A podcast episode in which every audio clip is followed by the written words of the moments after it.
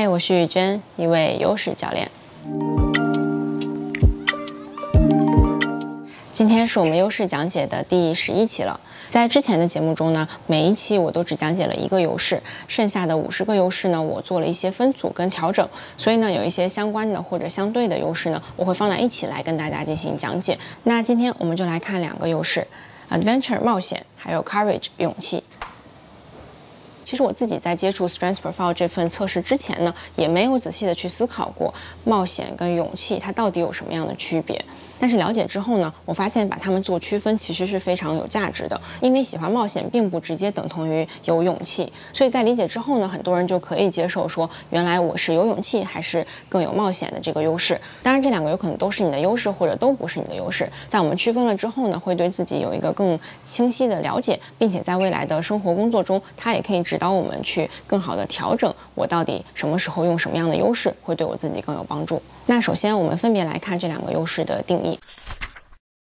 冒险这个优势呢，首先我觉得咱们中文的这两个字其实就解释的挺清楚了，就是冒风险。所以拥有这个优势的人呢，他会喜欢去冒风险，喜欢去做一些有挑战的事物。因为我们在这里讲优势的时候，都是在着重提这个内在的能量感，就是在你做一件事情的时候，到底是什么给了你这种能量感跟推动力。所以对于冒险这个优势来说呢，如果你有这个优势，你的能量感就来自于走出舒适圈，或者说做了一些冒险的、有挑战的事情，在这个过程中你感受到了这种能。能量感，通常可能当我们讲到一个人很有冒险精神的时候，都是在说可能他去做一些极限运动啊，去攀岩，去大山里面，去一些可能没有人去过的地方，做一些好像挺危险的事情。但其实冒险呢，它其实是包含非常多种的。比如有的人喜欢一个人背包去旅行，他不一定是要去非常危险的地方，但是他可能在那个旅行的过程中享受的就是有一点点风险，然后自己去不断的挑战，不断的去探索啊自己的边界或者自己的极限在哪里的这种过程。或者其实还有很多人在做投资这样的事情，也是非常有风险的。可能他的这种冒险精神就更多的体现在了投资或者做一些商业跟工作有关的一些事情上面。所以如果呢，你感觉自己其实是对于风险是挺有动力的，挺喜欢做一些有挑战事情的话，你可以去反思一下自己的冒险更多的是用在什么方面，就是这个优势平常在你生活中体现在了哪里。那接着我们对比来看勇气这个优势，其实它跟冒险最大的区别呢，就是勇气的关键词是恐惧感。那有勇气的人呢，其实是愿意去战胜恐惧感。这个不代表他们感受不到恐惧，他们其实反而是因为感受到了恐惧，但是他愿意有这个意愿或者有这个动力，想要去战胜这种恐惧，然后他得到了这种能量感、满足感。所以，我们简单去区分这两个优势的话呢，就是冒险呢，是你感受到了风险，然后你想要去挑战、去突破这个风险的一个过程。那勇气这个优势呢，就是你感受到了恐惧，但是你很想去战胜这种恐惧感，即使害怕也依然愿意去做的这样的一个过程。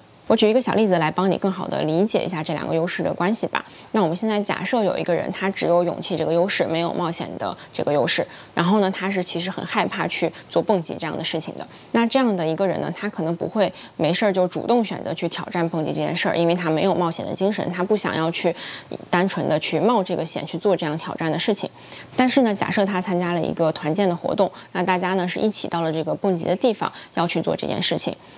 因为他有勇气的这个优势，所以他即使原本是不会想要主动去蹦极的，他可能还是会去做这个蹦极，是因为这时候他在用他的勇气的优势。因为他虽然感受到了恐惧，他不敢做这件事，但是可能因为大家都要一起做这件事情呢，他就愿意去战胜这个恐惧，然后去做这样的挑战。当然，这个例子里面呢，我们是做了非常多的简化。就假设这个人只有勇气的优势，我们也没有去管他是不是因为有其他的优势在同时推动着他去做这件事情。因为其实，在我们每一个人做任何的事情的时候，背后并不是只有一个优势或者一个想法在推动着你，可能会有很多你的优势或者你的不同的想法在同时运作，最后呢才会引导你去决定要不要做这件事情的。接下来呢，我也会提一下，可能这两个都不是你的优势，会是什么样的体现呢？简单来说，如果冒险不是你的优势，就是代表说，当你面对有挑战、有风险的事物的时候，你不是那种非常有能量感、很激动的想去尝试的心态，而是可能会觉得有一点消耗自己，有一点不想要去这么做。那这个就代表天然可能冒险它不属于你的优势。类似的，如果勇气不是你的优势呢？就是当你面对可能恐惧或者你害怕的事情的时候，你不会有那个天然的动力想要去战胜这个恐惧，你可能就会选择，那我就因为我感受到了害怕，所以我还是不要做比较好。当然呢，如果你没有这两个优势呢，也完全不用担心。比如说，如果你的人生中碰到了一件事情，你就是需要去冒这个风险，或者说你就是需要战胜恐惧去完成一件事情的话，那这时候我们还是可以通过其他的优势来推动着我们去完成的。比如说，如果成长是你的很强的优势，那这时候你可以抱着说我做这样的事情是为了学到东西，是为了成长的这个心态的话，那你自然的就可以去做这样的事情了。这就是我常说的，我们可以学着去用我们的优势来替代那些我们天然不擅长、不想要做的事情。最后呢，我也再提一下优势使用过度的问题。对于我们今天讲的冒险跟勇气这两个优势来说呢，使用过度的意思呢，就是说你可能因为太喜欢冒险或者太喜欢去战胜自己的恐惧了，导致你不断的去追求这样的风险和恐惧感。过度的追求这些呢，一方面其实单纯就会对你的身体造成压力，比如说会一直让你处于紧张和恐惧的感受中，或者长期对你的能量感是会消耗的。那另一方面呢，它甚至会影响我们自己的目标，也就是说你可能。做这件事情忘记了自己的初衷是什么，你不知道自己为什么要做这个事儿，而单纯是觉得说，因为我要感受这种战胜了恐惧、这种冒了风险的感觉，所以我去做这件事情。那可能长期下来呢，你会偏离自己更想要的人生目标。当然，使用过度的话，也会对周围的人带来一些不好的影响，比如你不断的去做一些有风险的事，但是你的家人或者你的伴侣其实是一个比较没有这种冒险精神的人，对他们来说可能也会造成很大的心理压力，或者对你们的关系会造成一些影响。所以，即使你发现今天我们讲的冒险和勇气可能是你的优势的话，我们也要去察觉一下你过往的使用频率是不是健康的、有效率的，还是说可能你用的有点过度，